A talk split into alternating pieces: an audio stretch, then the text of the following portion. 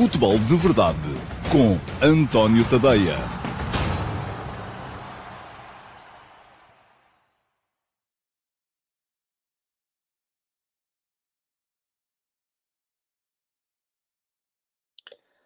Ora, então, olá, muito bom dia a todos e sejam muito bem-vindos à edição número 730 do Futebol de Verdade. Hoje é segunda-feira, dia 23 de janeiro de 2023 e não se esqueçam que esta semana, na quinta-feira, em princípio, não há Futebol de Verdade. Portanto, Uh, para aqueles que gostam depois de vir insinuar que foi porque o resultado uh, não, era, não foi como eu queria que fosse e tal e coisa e não sei quantos, uh, o que se passa é que vou estar em vou estar em princípio não, vou estar mesmo, a não ser que tenha algum problema de saúde, esperemos que não, num colóquio organizado pela Liga na um, na, no, no, em Leiria, no estádio, a propósito da Final Four, a falar sobre comentários de futebol na televisão. Eu e outros uh, comentadores uh, de futebol na televisão em Portugal. Portanto, isso significa que vou ter que sair daqui de Lisboa uh, por volta desta hora, o que me impossibilita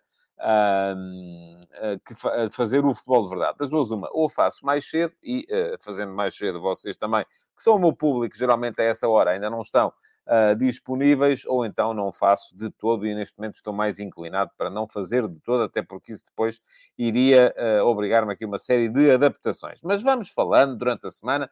Também agradeço o vosso uh, input sobre este tema. Vão-me dizendo aí no live chat o que é que pensam acerca do assunto para, para eu também me orientar. Bom, vamos lá.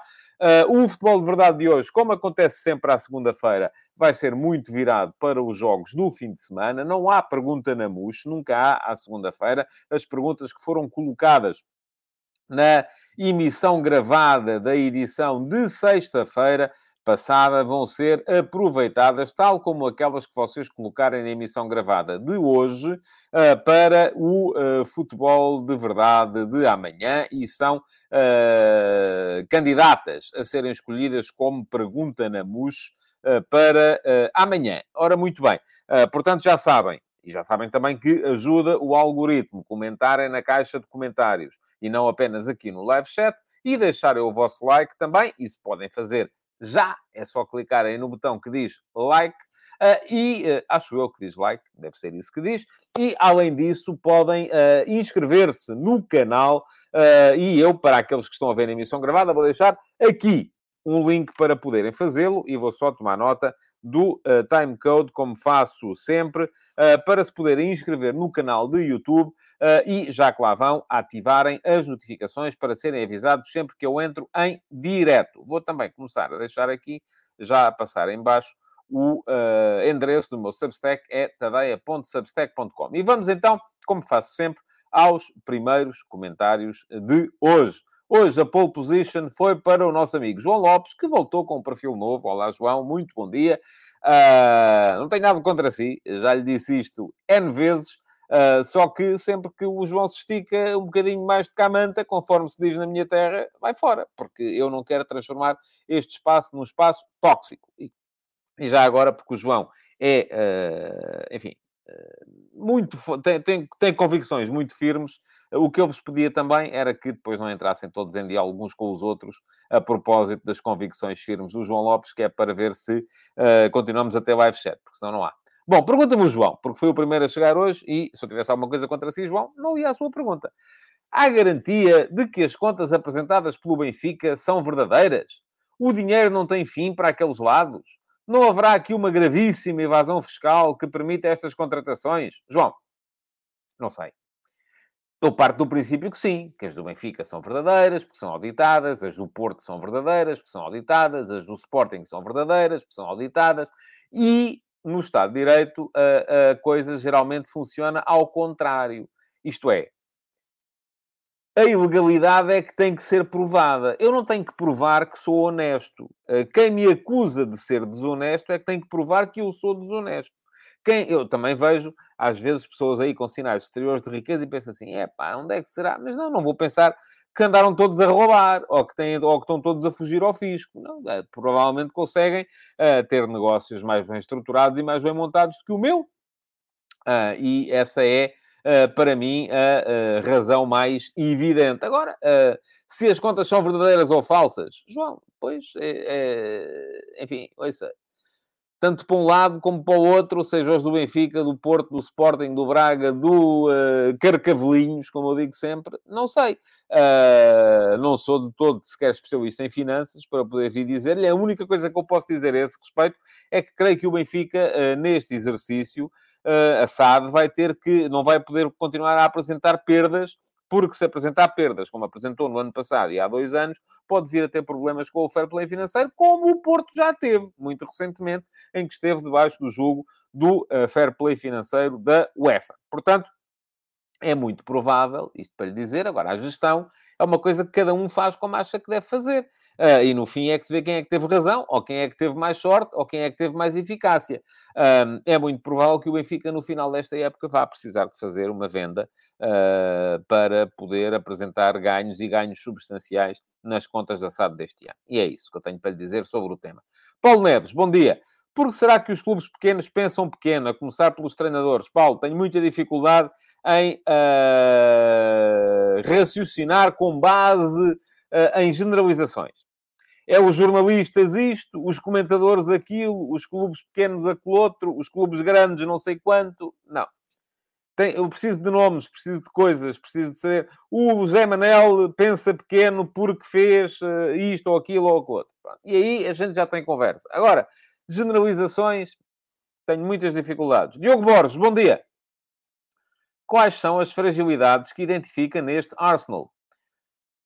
Aparentemente nenhumas. Deliciei-me a ver ontem o jogo, o, o, o, Manchester United, o Arsenal Manchester United. Uh, estava a ver o jogo numa perspectiva absolutamente neutral, uh, embora eu tenha uma coisa uh, que nos campeonatos geralmente gosto que ganhe quem não ganha há muito tempo. Uh, acho piada. Ali estão duas equipas que já não ganham há muito tempo, tanto uma como a outra, portanto estava uh, numa lógica de uh, neutralidade absoluta. e por isso mesmo, acho que o espetáculo foi, foi grandioso. Agora, aquilo que me parece é que o Arsenal, apesar de ter perdido na primeira volta em Old Trafford, desta vez ganhou, ganhou com o tal gol do Nketiah no último, no, já perto do último minuto. O Manchester United são dois jogos consecutivos a sofrer golos aos 90 mais um e eh, no processo perdeu três pontos, dois na semana passada, ao meio da semana, contra o Crystal Palace, mais um ontem contra o Arsenal. Ah, são pontos que podem vir a fazer-lhe falta, embora neste momento esteja convencido que, chegando o final da temporada, uh, vamos ter em posições de Champions o uh, Manchester City, o uh, Arsenal, o Manchester United e o que está em aberto, no meu ponto de vista, é a quarta posição que eu acho Neste momento, se tivesse que arriscar, diria Newcastle United, porque se defende muito bem, mas até admito que possa vir a cair para o Tottenham, ou até, se fizerem uma segunda metade da época absolutamente escalofriante, para o Liverpool ou para o Chelsea. Sendo que estas equipas, se calhar, mais vale começarem a pensar nas competições europeias e uh, na Liga dos Campeões para poderem assegurar um, uma posição uh, na próxima edição das Champions. Para responder especificamente à sua pergunta, Neste momento, não identifico nenhuma fragilidade nesta equipa do Arsenal. O guarda-redes, o Ramsdale, é excelente. Os uh, centrais estão super confortáveis. O meio-campo, com o input do, do, do Partey, uh, é uma máquina. Uh, o Odegaard está absolutamente imparável. Depois, o Martinelli na esquerda, brilhante. Uh, um jogador de muito diferente daquilo que é o Bukayo Saka na direita. Bukayo Saka fez ontem um jogaço. Eu que não sou grande fã, do Bukayo Saka. Sempre achei que era um jogador mais utilitário do que brilhante. Ontem achei que foi absolutamente brilhante. E aquilo que parecia ser uma fragilidade uh, enorme, uh, que era uh, haver uma alternativa à, ao, ao, Gabriel Jesus, que se magoou, o Nketiah está a mostrar que está lá para responder. Ainda ontem fez dois golos e foi absolutamente decisivo. A única fragilidade que eu encontro nesta equipa do Arsenal é o confronto com a história. O Arsenal não ganha há 20 anos. E dizem vocês assim: é pá, mas estes jogadores que lá estão nem eram nascidos, portanto, uh, isso não tem nada a ver. E provavelmente não tem nada a ver. Agora, isto aqui depende muito de grupo para grupo. Há grupos que é possível impermeabilizar a pressão que vem de fora. Uh, há grupos que não é possível impermeabilizar a pressão que vem de fora. E, portanto, torna-se mais, mais complicado uh, fazê-lo. Frost, bom dia. Na sua opinião, acha que a classificação da Primeira Liga vai sofrer muitas alterações até ao final da época? Falo principalmente em termos de lugares europeus e de descida de divisão. Lugares europeus. Uh, os lugares europeus, eu creio que não. Quer dizer, uh, eu creio que os quatro primeiros serão os quatro primeiros. Acho que a equipa mais forte a seguir aos quatro primeiros é o Vitória Sport Clube. Vamos ver se consegue atinar para lá chegar. Uh, quanto à descida de divisão, geralmente há sempre coisas a mudar. há equipas que eu estou a ver a crescer e a crescer bastante. Gil Vicente, o próprio Passos de Ferreira. Há equipas que eu estou a ver a baixar portanto, admito que sim, que haja, ainda venhamos a ter aqui uma surpresa uh, daqui até, até ao final da, da temporada. Uh, Pergunta-me o Josias Martins Cardoso. Bom dia. E é a última pergunta destas que chegam no início do programa. Geralmente vou responder a cinco. E é isso que vou fazer. E não respondo a perguntas repetidas uh, do, da mesma pessoa. Concorda com a ideia que o Sporting Clube Braga tem melhor plantel do que o Sporting? Uh, sim embora não acho que tenha melhor 11. Ah, mas isto, volto a dizer, uh, já o expliquei aqui, é uma questão programática na política, na, de, na, gestão desportiva do Sporting. E eu ainda hoje de manhã, nas conversas de bancada, escrevi um bocado sobre isso. Uh, o, o, subtítulo era sobre o Paulinho, mas alarguei-me um bocado a esse tema. E fica aqui o link para quem ainda não leu as conversas de bancada do dia, poder ler. ainda hoje de manhã escrevi um bocado sobre isso que as pessoas gostam muito. Há, há, pessoas que só gostam de se queixar. Ponto. E gostam muito de se queixar, no que toca, por exemplo, ao Sporting, uh, que uh, é inadmissível, e eu reajo sempre logo, entro logo a pé juntos. Quando alguém me vê dizer que uma equipa tem a obrigação de ganhar a outra, ou que é inadmissível que um clube tenha um plantel mais uh, ou menos bem preenchido do que outro, inadmissível não é coisa nenhuma, porque estão lá todos a lutar pelo mesmo e se uh, optaram ou conseguiram apetrechar-se melhor, é porque com certeza o fizeram e nada disso é inadmissível. Portanto, não. Mas há uma questão, as pessoas gostam muito de se queixar e dizer é inadmissível que o, que o Sporting uh, tenha um plantel menos bem apetrechado uh, em profundidade do que tem, por exemplo, o Sporting Clube Braga, que tem mais opções para todas as posições. E isto é um, é um raciocínio tão cheio de contradições que eu ainda ontem, ou anteontem, estava a ver, por exemplo, aí uma, uma, uma, uma estatística acerca dos laterais que nos últimos, já não me lembro se era 5, se era 10 anos, deram mais assistências de gol na Liga Portuguesa.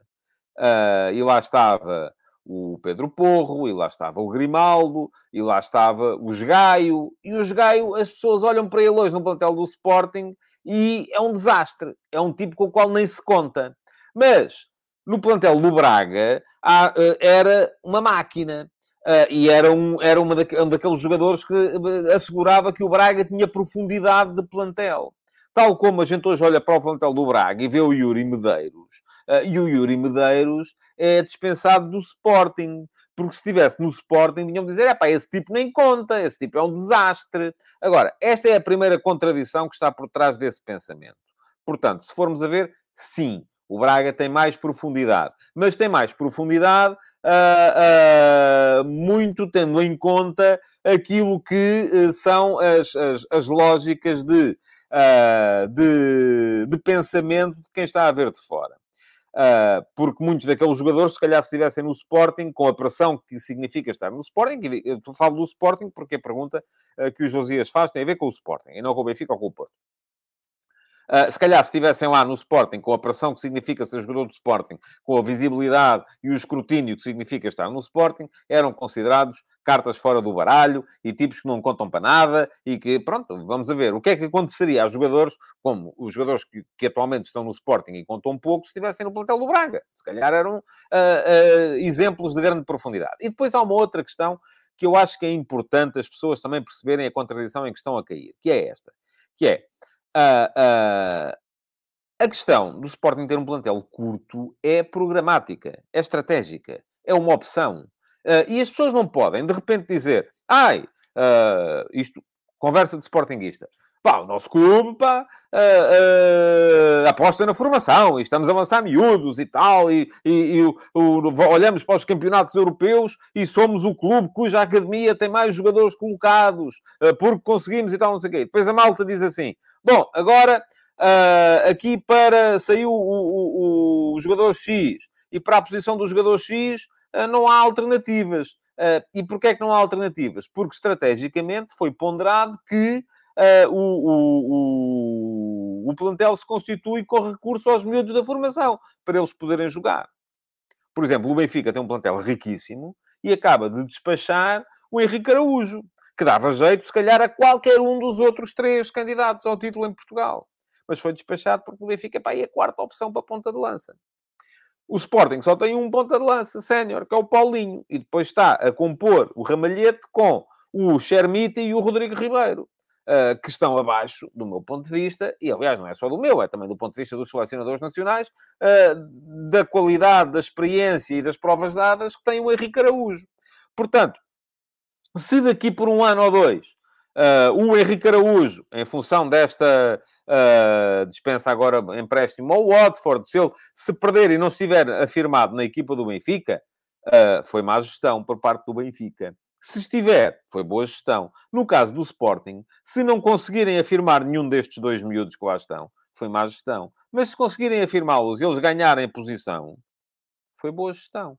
Porque aquilo que aconteceu com o António Silva no Benfica, que foi uma conjugação de fatores que levou a que toda a gente estivesse magoada na altura em que ele começou a jogar e teve a oportunidade de mostrar a sua, a sua qualidade, que é extraordinária, não acontece todos os dias. Aliás, Acontece com frequência. Quando os jogadores são bons, acabam por se revelar. E eu recordo, por exemplo, tanto o Oblak como o Ederson, que depois vieram a revelar-se dos melhores guarda-redes do mundo, eram terceiros guarda-redes no plantel do Benfica e só apareceram a jogar porque os dois primeiros estavam magoados.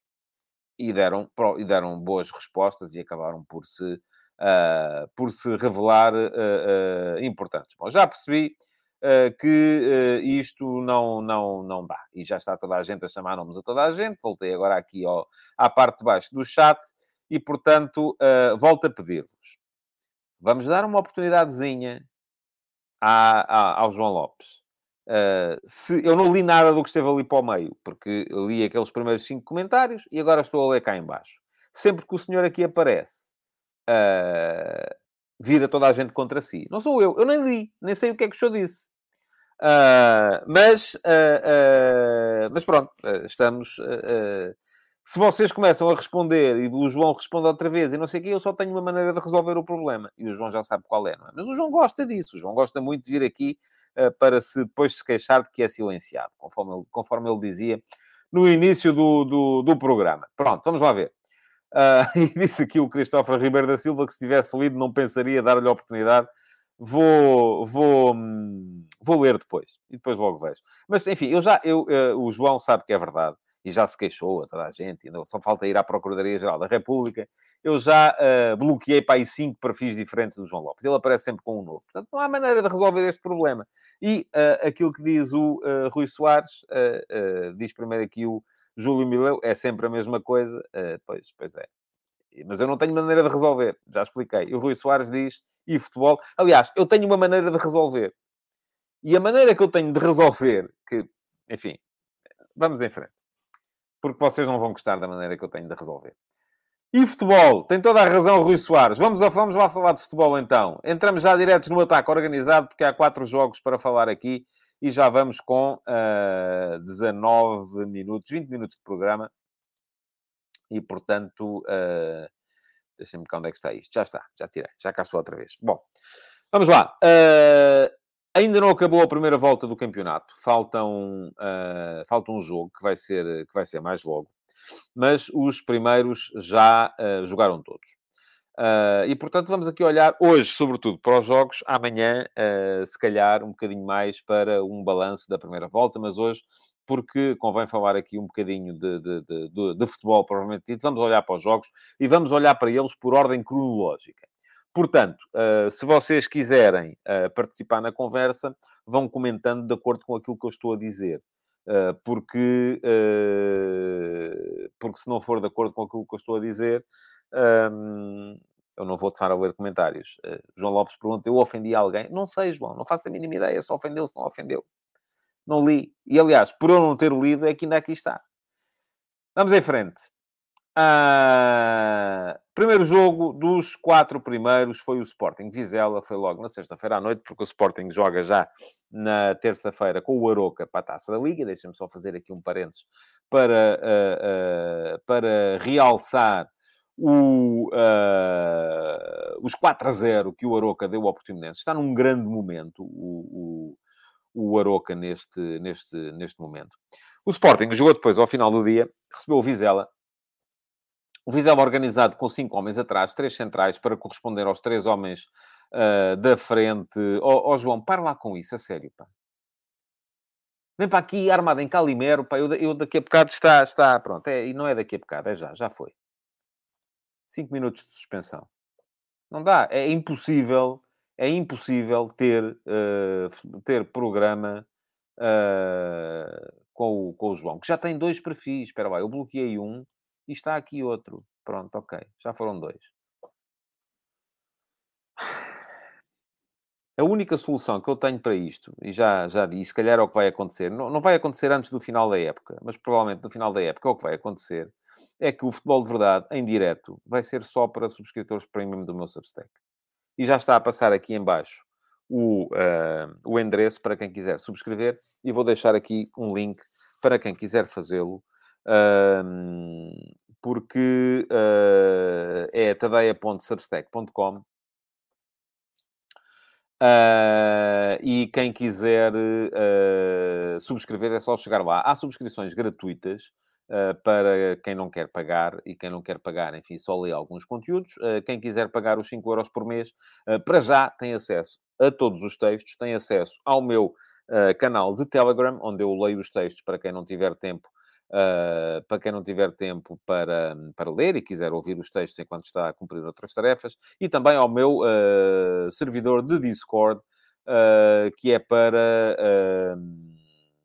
enfim, onde a gente pode ter conversas uns com os outros sobre futebol. o que é que eu queria responder aqui?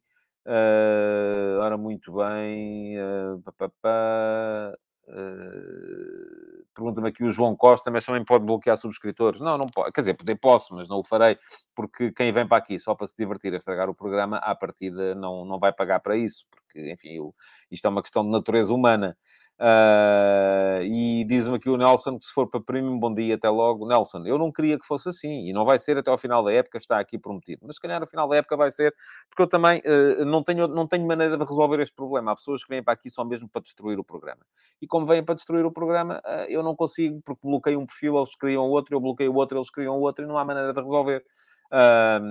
e então, mas atenção, quem não é premium poderá sempre ver na mesma. Agora, participar Uh, se calhar, estou a pensar nisso. Uh, Diz-me aqui o Júlio Mileu, não acho justo, uh, mas a decisão é sua. Pois a vida nem sempre é justa. Bom, vamos lá.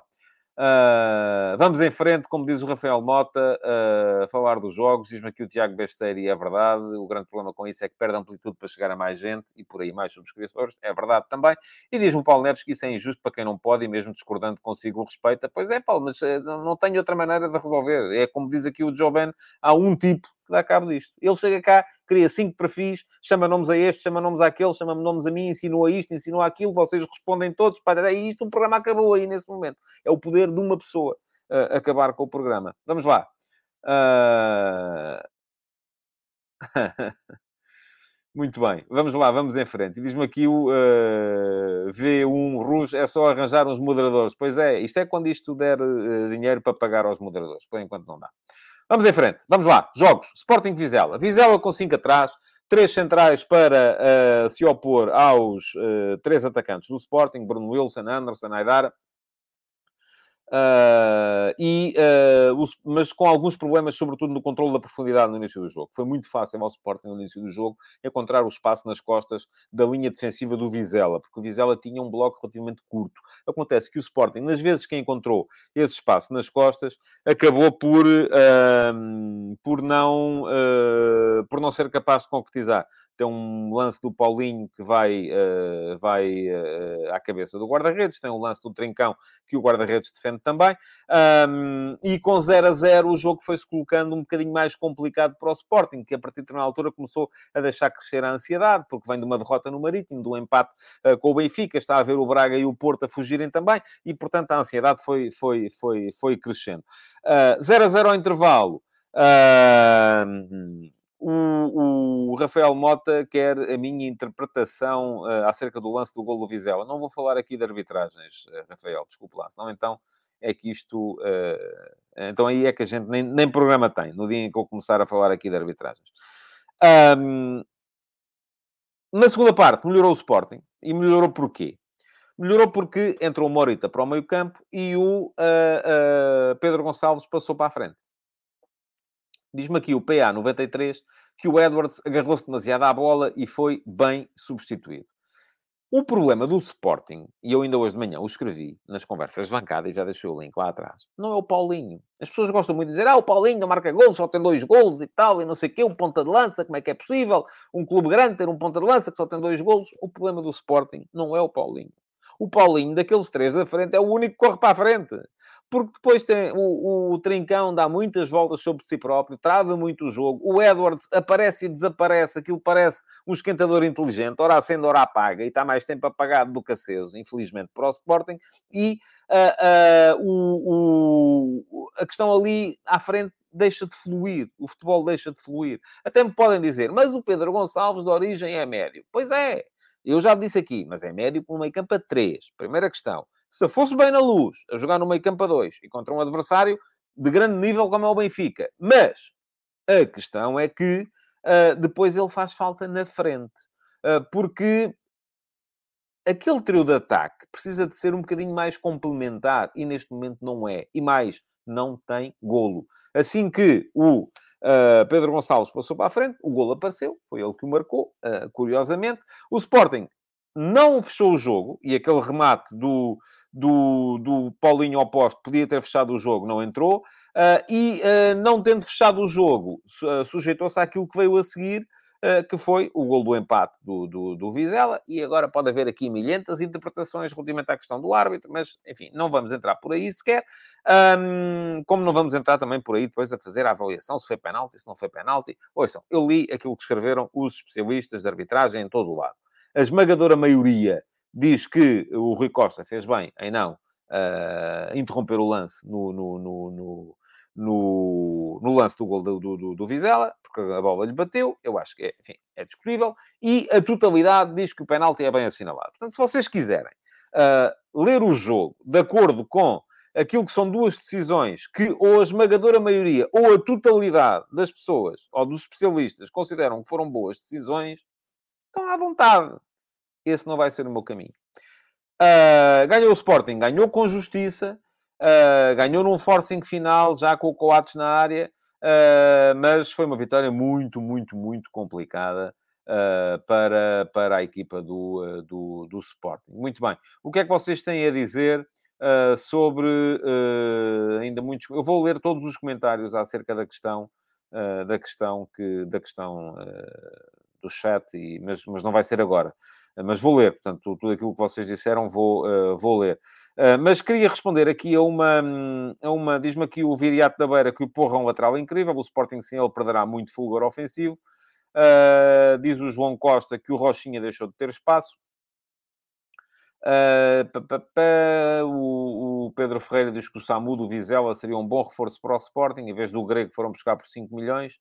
Uh, Pergunta-me o Pedro Santos se o Tiago Tomás faz falta. Lá está, é uma questão estratégica. O Tiago Tomás saiu para poder jogar com regularidade. Agora, das duas, uma. Ou o Stuttgart paga 12 milhões por ele, que é o que está na, na cláusula, de, de, ou não paga. E ele volta, mas volta um jogador diferente, um jogador mais evoluído. O projeto é isso. Uh, não dá para se queixarem de uma coisa que depois se gabam se corre bem. Uh, diz o Tiago Caetano ainda que o Pote tem que jogar à frente. Penso que o trio Arthur, Paulinho e Pote neste momento é o melhor. Uh, o João Moreno, que o Paulinho queria muito jogo, ele precisava dos colegas ao nível do Sporting campeão ou do ano passado. Uh, e pergunta-me o Rui Paulo Vitorino se o Sporting está desgastado com, com aquela tática. Não. Mais, o Sporting, e essa é outra questão, uh, mas falaremos dela amanhã, uh, porque amanhã sim vamos fazer aqui uma pequena resenha daquilo que foi a primeira volta. Mas nenhum dos problemas do Sporting tem a ver com o facto de jogar em 3-4-3. Não tem nada a ver com isso. Tem, aliás, o Sporting, que muita gente acha que nunca muda, porque olha, pós, ou para as apps, e aquilo está lá sempre o campinho, estão três atrás, depois estão quatro, depois estão outros três, ou para os hum, hum, campos que os jornais publicam no dia seguinte, e a mesma coisa, o Sporting mudou e muito, e não mudou para melhor. Uh, não mudou para melhor porque não está a interpretar bem, porque aqui não há uma maneira boa e uma maneira má, mas não está a interpretar bem a, forma, a nova forma de jogar. O Sporting do ano passado e do ano do título para este ano mudou e muito na forma de jogar. Uh, a questão é que não está a fazer uh, bem a coisa. Diz aqui ainda ao João Moreno, pode Sarabia, muito diferente de Tricão e Edwards. É, é a estrada da beira uh, e a beira da estrada. Uh, não, tem, não tem nada a ver. O Paulo Neves diz aqui que o Trincão foi o melhor jogador jovem em novembro e dezembro para a Liga. Foi? Está bem. Para mim não foi. Para a Liga, se calhar foi. Para si, Paulo, foi ou não? essa é a questão. de percebermos que se, se, foi ou não foi. mais, até isto diz aqui o Ruben Pontes. Até é diferente de Pedro, Paulinho, Pedro Gonçalves e Nuno Santos. Uh, porquê? Mais objetividade, mais gente a correr para a frente, mais gente a verbaliza. Neste momento, uh, a malta que está na frente, os três jogadores que, que, o Sporting joga na frente, não vêem baliza. O Paulinho, porque aquilo que se lhe pede é movimentos de apoio, uh, vir ligar o jogo com o meio campo e tal, e não sei o quê. O Trincão e o Edwards, porque, enfim, agarram na bola e procuram sempre a solução individual, mas olhar para a baliza uh, não, não, não me parece que seja a principal, uh, a principal, eh, o principal atributo deles. Bom, já no sábado jogaram os outros três e Começo por vos falar aqui do Passo de Ferreira Sporting Clube Braga para assinalar que, de facto, o Passo de Ferreira está melhor. Passo Ferreira está melhor. O, desde que o César Peixoto regressou, uh, tem um empate, uma vitória e agora uma derrota com o Sporting Clube Braga, mas uma derrota sofrida já uh, no último dos ah, oito minutos de desconto que foram dados pela equipa de arbitragem. Foi uma derrota arrancada a ferros. Bem posicionado o Passo Ferreira, num 4-3-3, em que, inclusive, os homens da frente, enfim, o Zé Wilton dá muito apoio uh, em termos defensivos, mas o Gaetan nem por isso. O Gaetan aparece quase sempre como um segundo avançado uh, e é um jogador muito importante a partir da direita. Uh, do outro lado, o Braga, sem o Ricardo Horta, com o Hernani, não é a mesma coisa. E chama-me aqui a atenção o José Neto, belíssima casa em Passos de Ferreira, sem dúvida nenhuma. Sem dúvida nenhuma. é a vantagem dos jogos às três e meia da tarde. Aquilo que as televisões não gostam nada, mas que, aliás, ainda hoje o, o, o, Miguel Lourenço Pereira escreve. Eu vi uma thread no Twitter, ainda não vi o texto que ele lançou na newsletter dele, mas creio que seja no mesmo, no mesmo eh, sentido. Uh, e está tudo ligado, porque é, uh, vem o, o, as televisões trazem dinheiro, mas afastam público. Uh, e os clubes deixaram-se aprisionar nesta lógica de, do dinheiro que as televisões trazem e o público está a ser cada vez menos importante. Mas vamos em frente. Um... Vamos em frente para vos falar do jogo. Bem, o Braga com o Hernani em vez do Ricardo Horta não é a mesma coisa. Primeira parte muito parada. Parece que o Braga só acordou uh, na, na, naquele momento em que o, o Sequeira vê o vermelho, depois revertido pelo VAR, para amarelo e por ser um alto lá, que isto a gente tem que fazer aqui alguma coisa. Uh, o que uh, marca pelo Vitinha, belíssima jogada pela esquerda, toque subtil do Vitinha, golo. Grande gol do Wolfsgrove. É um bom jogador, este médio que o Passo Ferreira tem ali, o escocês. Uh, gostei dele já várias vezes. Uh, Diz-me aqui o João Costa, e é verdade, que nesse período em que o Braga esteve mais adormecido, valeu o São Mateus. Algumas belíssimas defesas uh, do, do, do, Agora estou-me a rir aqui do, no comentário que já vou ler a seguir, porque achei graça, não é porque, seja, não é porque seja idiota, que não é de todo. Diz aqui o Pedro Santos, porque é que as TVs não gostam se os jogos da Premier são a essa hora? Ó oh, Pedro, precisamente porque os jogos da Premier são a essa hora.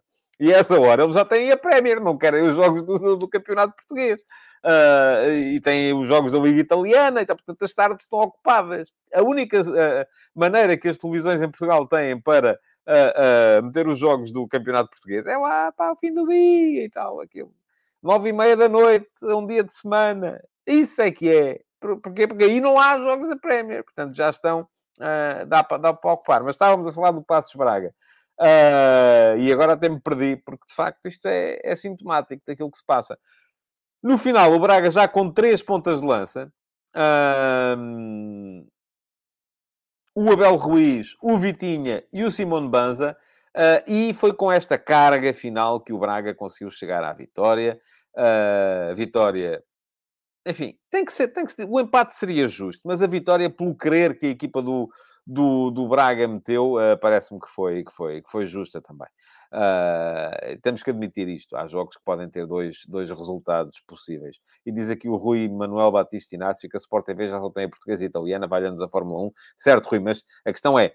Uh, eles não querem pôr nem em concorrência com os jogos da Premier League, porque cada vez mais as pessoas vão estar, uh, vão estar a olhar uh, mais para a Premier League do que, do que para, o, para, o, para o outro lado. Bom, depois, logo a seguir, Santa Clara, Benfica.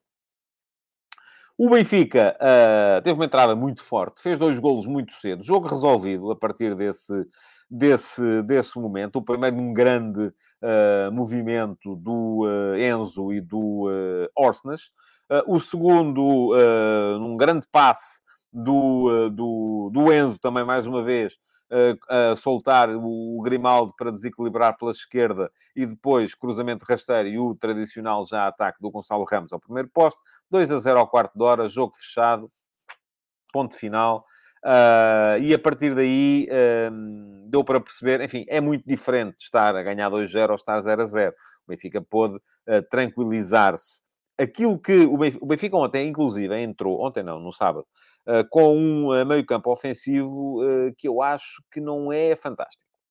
João Mário na direita, Draxler no meio, uh, Orsnes na esquerda.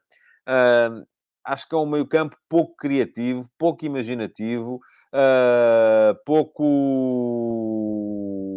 Uh, enfim, não dá grande, grandes garantias de uh, desbloquear jogos. Mas este jogo o Benfica desbloqueou desde trás.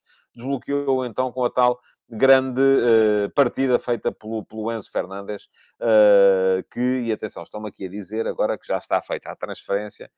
não sei se é verdade, se é mentira, portanto eu vou reservar-me. mas a verdade é que ele mostrou outra vez a cabeça no lugar. Uh, e isto faz toda a diferença também. É verdade, do outro lado, o adversário também não era fantástico. Está, estará ainda a adaptar-se uh, uh, ao novo treinador, ao Jorge Simão. achei que aquela adaptação do MT a médio ala direito tinha tudo para correr mal, como correu. Uh, e uh, tanto que a equipa do Santa Clara melhorou bastante com o Ricardinho, mas com, não só com o 2-0 já era tarde, uh, como também com o 2-0 o Benfica afrouxou.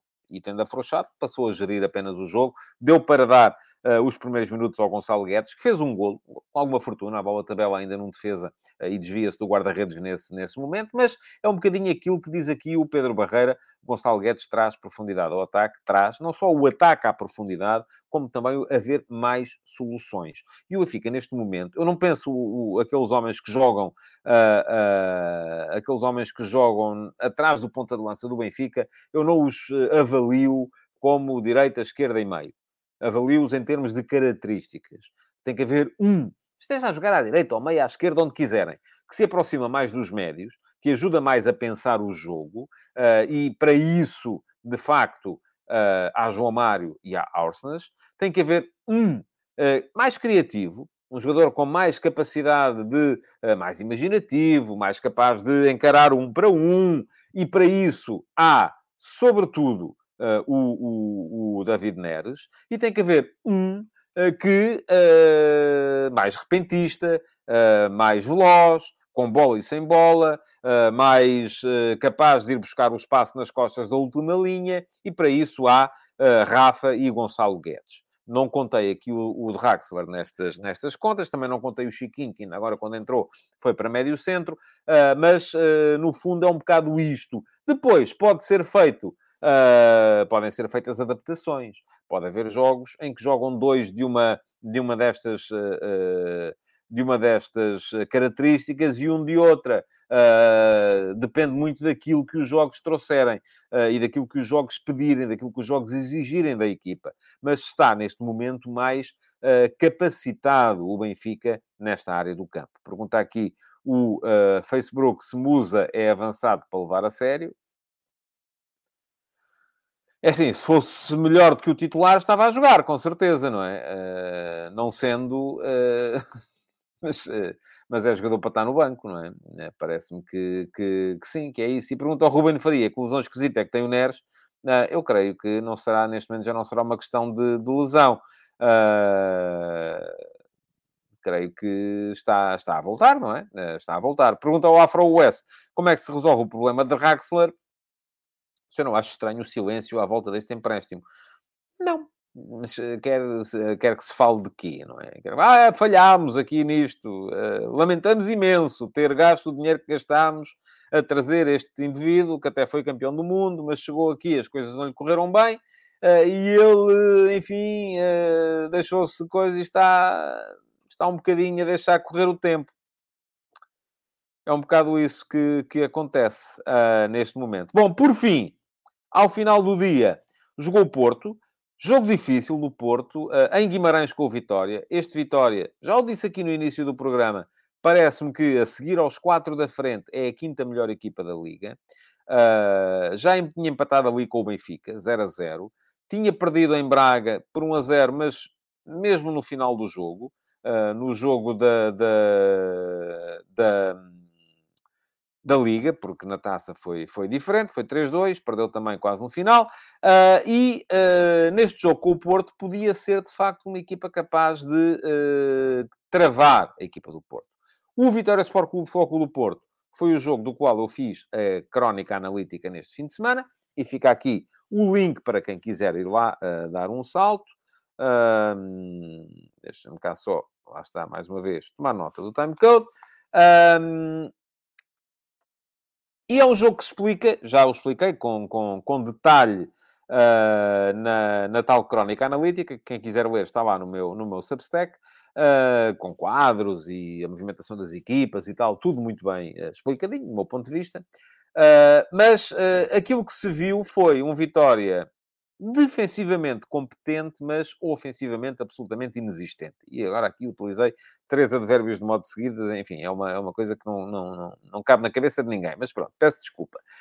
agora, o que é que vimos no jogo? O Vitória em 3-4-3, mas era um 3-4-3 que uh, tinha os três centrais, o, André o Jorge Fernandes, o André Amaro e o uh, Miquel Villanueva, três centrais fortes, Uh, tinha os dois laterais, o Magá e o Afonso Freitas. Os dois laterais raramente subiam, ou melhor, isto porquê? Porque a saída de bola do Vitória era sempre longa. Para quê? Para não se desequilibrar.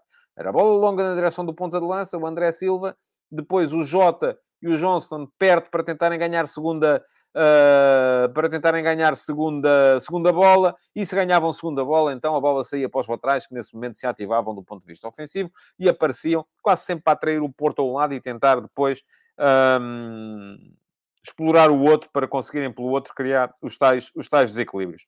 Nunca aconteceu. O Vitória criou três situações de algum perigo, todas em bolas paradas. Um canto, que o Miquel Villanueva uh, chutou para fora, e dois livros laterais, mesmo na ponta final do jogo. Uh, um deles com o remate do Safira para fora e outro com o remate também do Miquel Villanueva para fora. Bom, portanto, foi tudo. Aquilo que se viu do Porto também não foi fantástico do ponto de vista ofensivo. Porquê? Porque o adversário estava tão bem uh, fechado na sua casota e raramente lá saía que era difícil criar desequilíbrios. Voltámos a ver o Porto no seu 4-2, uh, ah, mas com o Tony Martinez a atacar muito o espaço nas costas do ala esquerdo do adversário, uh, que, como não tinha uh, extremo desse lado, uh, porque o Otávio vinha muito para dentro. O Afonso Freitas muitas vezes chocava de frente com o João Mário e deixava algum espaço nas costas, que era o espaço que o uh, Tony Martinez ia atacar. E quando o Tony Martinez ia atacar aquele espaço, tentando afundar a última linha do Vitória, o Otávio e o Taremi apareciam uh, quase sempre entre linhas para criar desequilíbrios. Mas foi muito difícil. O Porto, uh, este foi um dos jogos em que o Porto menos criou nesta liga, menos do que neste jogo, só na deslocação a, a, Vizela e no jogo em casa com o Benfica. Foi um XG de uh, 1.1 neste jogo em Guimarães, portanto, consentâneo com o golo que marcou. E o golo é um uh, belíssimo trabalho. Uh, primeiro de pressão, porque o Vitória recupera a bola e há uma contrapressão da equipa do Porto, liderada pelo Taremi, que acaba por interceptar a bola junto à linha lateral. Depois, cruzamento do Eustáquio, num momento em que até pareceria que não era boa ideia cruzar, porque o Tony Martínez estava sozinho na área contra três uh, uh, defesas, uh, mas havia uma segunda linha de ataque à, à, à, bola de ressaca, formada pelo Otávio e pelo João Mário. A bola caiu no João Mário, que com uma belíssima recepção tirou o adversário da, da, da frente e chutou cruzado. Belo golo, mesmo a fechar a primeira parte, suficiente para resolver o jogo do, do, do Porto. Bom, Uh, diz aqui o Paulo Neves que o, uh, com a equipa que o Vitória tem, o Moreno devia fazer mais e melhor. Isto em resposta ao João Moreno. Eu creio que o João Moreno não é a família do, do, do Moreno. Não é? Portanto, aliás, nem sei, João, se Moreno é alcunha ou se é nome, ou se é apelido. Uh, mas agora fiquei curioso, mas creio que não, não devem ser familiares. o Pedro diz, pergunta-me o que acha da subida de forma do Wendel. Está, na minha opinião, um lateral incrível. O Pedro, eu não diria incrível, mas está, está bem Aliás, muito daquilo que tem sido a subida de, eh, de, de rendimento eh, do Flóculo Porto tem a ver com a subida de rendimento dos dois laterais. O João Mário fez pela primeira vez, já não sei se são oito ou nove jogos consecutivos como titular, Uh, está escrito na crónica analítica, não me lembro já de quantos é que são, mas foi a primeira vez que o fez, porque tem estado melhor, uh, ganhou a posição como, como lateral direito, e do outro lado o Wendel também uh, tem estado bastante, bastante melhor. Pergunta-me aqui o Josias Martins Cardoso se o Doni Martínez é tipo Joari, bom para sair do banco. Eu creio que vai ser isso que lhe vai acontecer outra vez no próximo jogo, porque o Sérgio Conceição uh, não estava muito, muito, muito satisfeito com a, com a, com a prestação dele. Uh, e o Sérgio Miguel diz que o Moreno tem que sair e contratar o Ricardo Soares. Diz o Jorge Fernandes que o Casa Pia é melhor que o Vitória como equipa, não tem os mesmos jogadores. Pois, isso agora era uma conversa que nos levava longe. Bom, antes de me ir embora, deixem-me só lembrar-vos que, uh, e enfim, há o resto da jornada, que o João Moreno faz aqui uma, uma resenha, boa vitória de Gil Vicente frente ao Casa Pia. É verdade que sim, 3 a 1 no Jamor. Uh, é triste ver aquele estádio como está uh, para os jogos de uma equipa que está a lutar por uma qualificação europeia e que o Fran Navarro deve ser muito caro para ninguém lhe pegar. Grande ponta de lança, é verdade, sim, senhores. Bom, mas amanhã vamos fazer aqui Uh, além da antecipação do início da, da, Final Four da Taça da Liga, que começa já amanhã, vamos também fazer aqui uma espécie de balanço uh, da. Uh, uma antecipação da, uh, da, da uma antecipação da Taça da Liga, peço desculpa, agora baralhei-me aqui por causa de um comentário, e uh, um balanço da primeira volta. Pergunta-me aqui o Sérgio Miguel se viu o Cristiano Ronaldo. Não, não viu o jogo. Uh, estava a ver o Arsenal-Manchester United, que me pareceu mais, mais interessante do ponto de vista da competição. E não, não me arrependi, foi um belíssimo jogo. Uh, Queria dizer-vos que na sexta-feira o último passo foi sobre o mercado. Quem quiser saber o que eu penso sobre este mercado, está aqui o link uh, para poderem ir lá ler. Um, é um mercado em que, eventualmente, em que uh, aquilo que me parece é que uh, o, o, toda a gente está, está bem neste momento. É? Porque uns porque se reforçaram, outros porque pelo menos não ficaram mais fracos. E isso já é uma grande, uma grande vantagem, a ver se dá para manter na, uh, daqui até ao final. Ainda falta uma semana e um dia ou dois até, até fechar.